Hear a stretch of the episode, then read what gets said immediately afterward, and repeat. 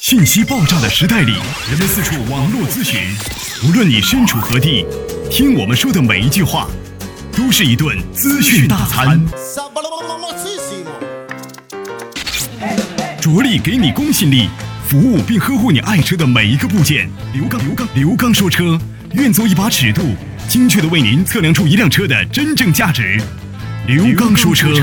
愿做您爱车的私人顾问。听众朋友，大家好，我是刘刚。好，听众朋友，欢迎大家呢在这个时间段内继续来收听我们的爱车之道。那么在今天的爱车之道当中啊，我们跟大家呢共同来聊一聊呢这样的一个话题。我们在今天的节目当中跟大家呢共同来说一说汽车上。啊，在平时使用车辆的过程当中，或者说我们平时呢，在一些通讯的一些软件当中，像微信的朋友圈啊，像一些呢这个手机上的一些 APP 啊，咱们经常能够听到的一些关于汽车上的流言蜚语，这些东西啊，在我们生活当中，往往给我们大家呢造成了一个很大的一个误区啊。我们大家看完之后的话，甚至有一些老司机啊，都开了很多年的，十多年的。有的时候也往往中招，因为他说的有鼻子有眼睛的，所以我们今天要跟大家来说一说汽车方面的一些谣言。这些谣言在最近这段日子当中，也有很多车友朋友向我提了出来。所以在今天的节目当中，我们跟大家呢来说一说大家所看到的一些呢所谓的汽车常识，这些常识究竟是真是假？首先，再跟大家呢来说一说啊，我只是把这些呢这个呃话题呢做了一个。总结做了一个统计，然后呢，一起跟大家来说啊，这里面涉及到很多方面，但是呢，在我们平时生活当中确实经常能听得到，所以我们跟大家呢，呃，做完汇总之后，今天统一到一期节目当中跟大家来聊一聊。很多朋友会说啊，说这个在朋友圈上看买车的时候，钢板厚才安全，这个我不用过多的跟大家来说了吧，这话是真是假？呃，我已经跟大家在节目当中解释无数次了。很多朋友呢都以这个来进行这个基准啊，做基准，说这个车的钣金厚度啊得达到多厚？这个零点六五毫米啊，零这个零点七呀，零点八呀，这个薄厚之间来进行这个处理。实际上我们在钣金薄厚和车辆碰撞的过程当中，安全呃关联是非常非常小的。在什么时候关联相对来说比较大呢？在整个使用的过程当中，低速撞车、低速撞击的时候啊，它可能会对车辆有一些这个损伤。因为什么呢？车架子整个的这样的一个结构设计、用料，包括呢，在整个使用的过程当中，一些呢这个热处理的工艺，这些东西是很重要的，它能够决定的这台车碰撞安全性。换句话说呢，就是说钢板厚度有一定的厚度呢，可能会有一些有用啊。比方说，我们原来我在节目当中跟大家打过比方，开坦克是吧？这个那不用担心了，肯定没问题，谁都撞不过你。可是目前呢，市面上大多数车的钣金厚度差异并不是特别特别的大。就是即使有差距，也不是特别大，只是在零点几毫米之间，所以说不足以完全的来进行呢这个判定汽车的安全性能。这个是啊，这个谣言大家呢以后在买车的过程当中没有必要啊去更多的去关注。呃，还有车身的重量。现在呢，这个观点跟这个钣金薄厚呢，我觉得应该差不太多。因为钣金厚的话呢，可能说它的这个重量自然而然就加加重了一点，但它差不了太多。而且呢，你在加重的过程当中，车辆比较重的时候，你却没有考虑到汽车的一些被动的安全设计，车身的结构啊、用料啊，还有呢，整个刚才我跟大家说的这个热处理的过程当中啊，它的这个工艺对整车的安全性会不会起到影响？其实我们来看一看，就是说非常好的那些豪车。百万级的超级跑车也好，你会发现它们的重量很轻，这是出于呢跑车高速运动的一个设计需要。也就是说，咱们不用这么呃厚重的这样的一个钢板。那么这些超跑用了这些轻量化的设计和材料，而轻量的这个费用比你多往里面放这个钣金、放铁，它的这个费用是要高的。而且现在呢，我们大家看过去德系车在汽车轻量化上还没做的很到位的时候，就有一个留言，很多人呢认为说这个车越重就越瓷实。撞车的时候有这个优势，所以说它跟这个呃汽车钣金薄厚的关系是一样的，而且呢，很多朋友呢就喜欢拿这种呃车的这个钣金或者沉与重或者薄与厚来论安全，这个问题，这个建议大家啊以后多考虑考虑，三思后行。再有，现在呢，很多朋友认为说涡轮增压的车啊，是不是应该更省油、更经济呢？随着现在啊带 T 的这样的一个普及，谁的车上没有个 T 的话，就感觉买这车买的没面子。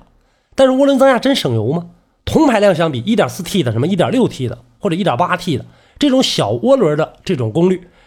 不会比呢这种1.4、1.6的自然吸气的说能省多少油。尤其在市区行驶的时候，原来我在节目当中给大家说过了，呃，往往呢跟这个大排量的或者大功率的这种发动机基本油耗持平。为什么呢？涡轮不能够有效的介入，这个时候你就是一个1.4，就是一个1.6，就是一个1.8，没进入 T 呢，出现了小马拉大车的尴尬。而且夏天开空调的时候，这个时候你会显得更加尴尬，因为这个时候 T 没进来。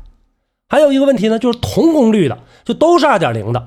一台2.0发动机。跟自然吸气的这个二点五的这样的一个发动机，涡轮增压的，并不会比这个自然吸气二点五发动机说省多少油。有很多朋友仍然呢存在着一个观点，就是说数值小它就省油，二点零肯定比这个一点四费油是吧？二点五肯定比二点零费油，那数字越小越越这个省油啊。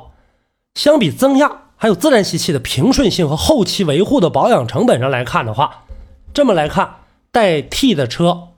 不见得得分是啥样的车啊，不是一概而论的。代替的这个车型的话，不见得就比自然吸气的要这个更省油、更经济。还有新车买回来之后不能跑高速，很多朋友认为是这个在网上都已经看了，那说的条条是道的。我原来在节目当中也跟大家这些事儿其实都普及过。国产车现在来看也好，还有合资车也好，甭管怎么什什么样的车，在这个车辆使用的过程当中磨合，对于现在来汽车来看，制造精度是非常高的。尽管呢，有很多朋友在吐槽说车现在抽条啊，做的这个东西有很多的地方，这个没有原来某某零部件没有原来扛使了，抽条了。但是呢，它制造的这个精度比原来却提升了。出厂前呢，会经过冷磨合，我也跟大家说过，出厂机械性能呢，这个时候已经达到了一个好的一个状态了。所以说你在磨合的过程当中属于热磨合，发动机呢作为一个高速运转的部件，再高的这个加工精度，它也会有误差。所以呢。就是说，我们不需要刻意的磨合，或者说呢，不需要呢，就是过分的注重这一点。我们只要注意几点就可以了。第一，就是说适合这样的一个车辆的一个转速，不要去高转速，也不要过低转速的行车就可以了。不要超载行驶，这我原来都跟大家说过。呃，平时呢，开车的过程当中，多观察你的水温呐、水位呀、机油的位置啊、呃，发动机的运转的声音呐，看出这些就可以了。而且呢，我们在跑高速的过程当中，就是说不是不能跑，可以跑，但是我们在跑起来的过程当中啊，我们不要超过呢这个呃这台车的这样的一个呃高转速吧。这样来说，比方说一点六的这个车辆的话，那我们在行驶的过程当中，大家喜欢以速度来进行这个呃掐这种公里数的呃，或者说掐这种发动机转速，或者说掐这种呃跑高速的过程当中一些注意事项，是以它为标准。那比方说一点六的，我一般建议大家就是说不要跑超过一百一左右，这个发动机的这个功率呢是处在一个最佳的状态。然后呢，我们去进行磨合，等到这个磨合期过了之后的话呢，换完机油之后，我们可以跑到一百二。那高一点的排量的话，我们就可以在一百二以下进行跑啊。但是前提有一个问题，不要一下子窜到这个一百一二，咱们是一点点循序渐进的上去，这是一个。通俗的语言。如果您在养车、用车、选车、修车等方面遇到了哪些困惑，欢迎大家跟我进行沟通交流。独特的视角，互动的方式：微信号码“汽车刘刚”的全部拼音。讲车修车十二年，国家二手车高级资格评估师，专业汽车节目主持人刘刚带您走进汽车的世界，通过您的描述，现场为您诊断您爱车的故障所在。刘刚说车。开启您全新的汽车生活。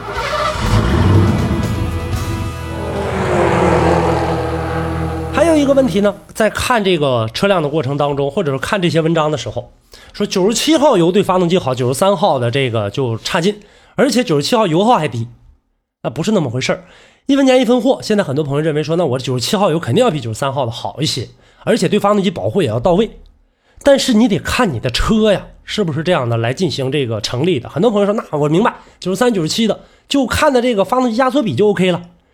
我们在整个看汽车压缩比的时候，并不是以压缩比来决定这台车是用高标号还是用低标号的。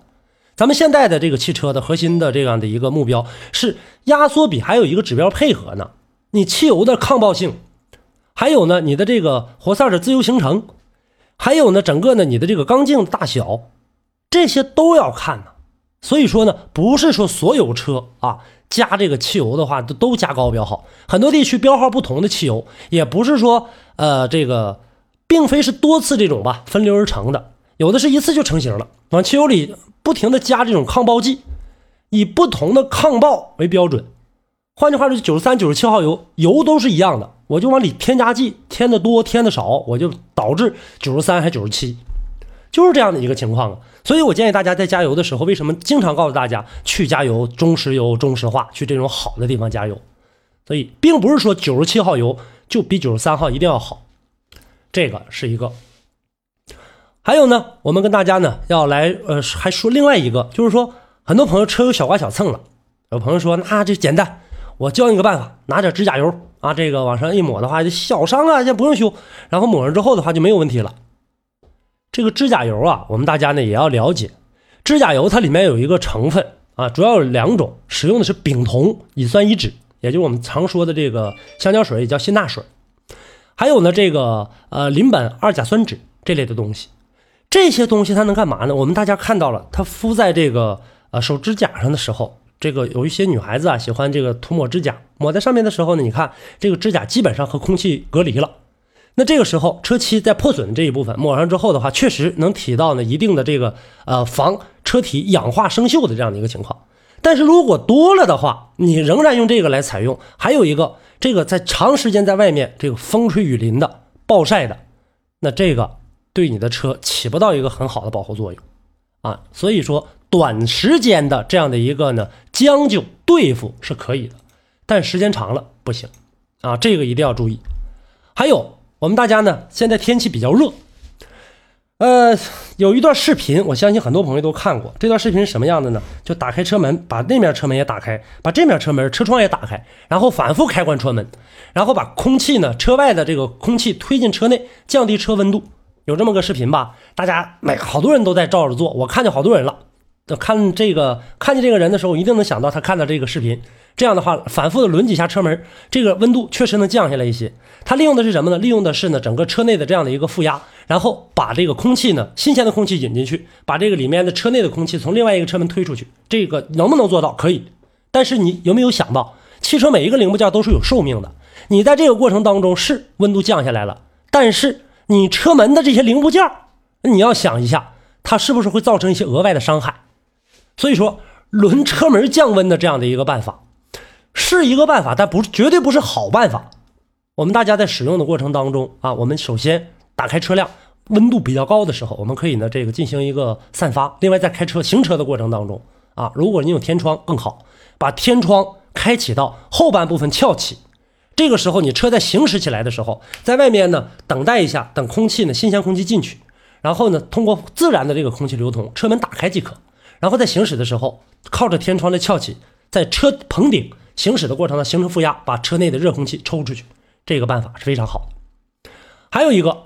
汽车里面放这个矿泉水会致癌。大家说呢？这个呃，太阳啊，温度非常高，在暴晒的过程当中，如果说这个水的来源和塑料瓶的材质放在里面，长时间的在后备箱里放着或者暴晒了，会散发出一些有害的致癌物。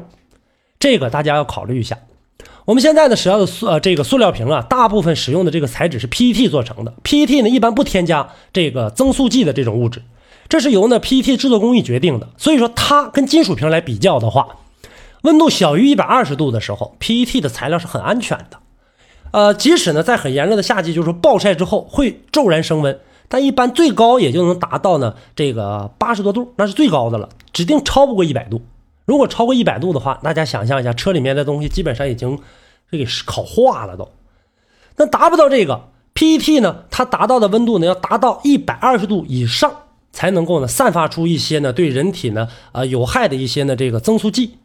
所以这个过程当中，说暴晒了之后，当然了，就是说这种暴晒的水呢，相对来说确实挺难喝的，但是致癌物是不存在。这一点上，也希望大家呢能够呢呃更好的去。辨明啊，不要呢这个以讹传讹。听到了这样的一个消息的话呢，就觉得这事儿呢了不得了。所以呢，我们在今天的这个节目当中，跟大家呢共同的来聊一聊这些汽车上的谣言，希望呢能够帮助到大家。还有哪些谣言的话，我们将来会一一的揭穿它。好，那今天的节目跟大家就共同关注到这儿，感谢大家的收听。大家呢可以在节目之外继续关注微信公众平台“刘刚说车”，大家呢可以在淘宝上搜索“刘刚说车”的最新产品，直接输入“刘刚说车”。还有啊、大家在周一到周五晚间八点三十分到九点三十分，个人电话幺五五六八八幺二幺七七为大家开通。下期节目我们再见。